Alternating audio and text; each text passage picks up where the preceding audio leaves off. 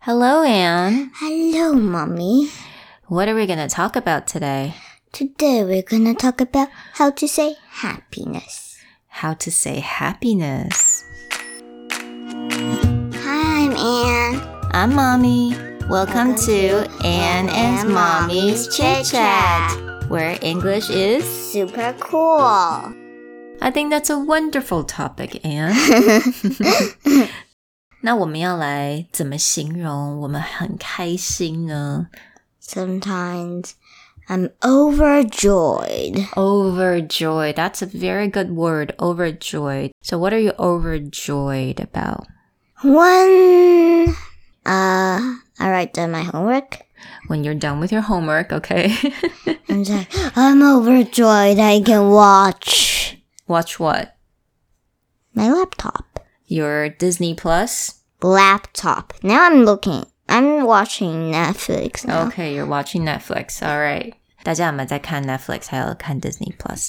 那我们还可以说什么呢？除了 overjoyed and I'm happy，还有什么可以说呢 Mm, glad. ？Yeah, I'm glad. Why you're glad, Anne? I'm glad I have every year I have one birthday. every, I wish I have three birthdays. every year.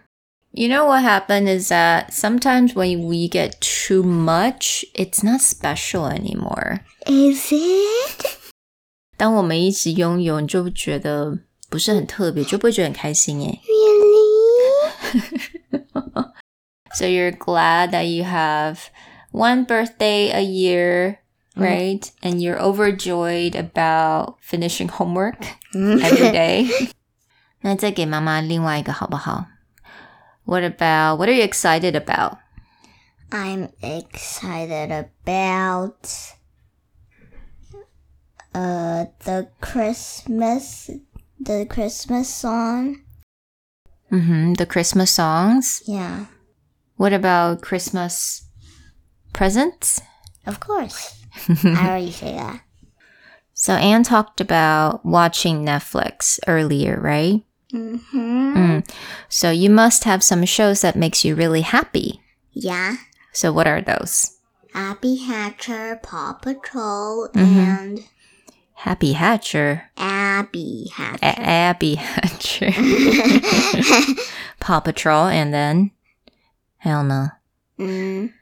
I'm wishing there's Mighty Pups Mighty Pups. or Paw Patrol the movie. So Anne seems to like a lot of rescuing. My Cartoon. Mm. favorite ones is Paw Patrols. 嗯。 I watch them all. Alright, 我不知道大家喜欢什么. What show makes you happy? It makes you excited. It makes you overjoyed. 希望大家喜欢今天的单元。那其实我们有很多不同的方式可以来形容我们很开心。So we talked about happy, overjoyed, glad, excited. 那我希望大家都能够有非常非常美好的 weekend. And we'll talk to you guys next time. Bye, everybody. Bye.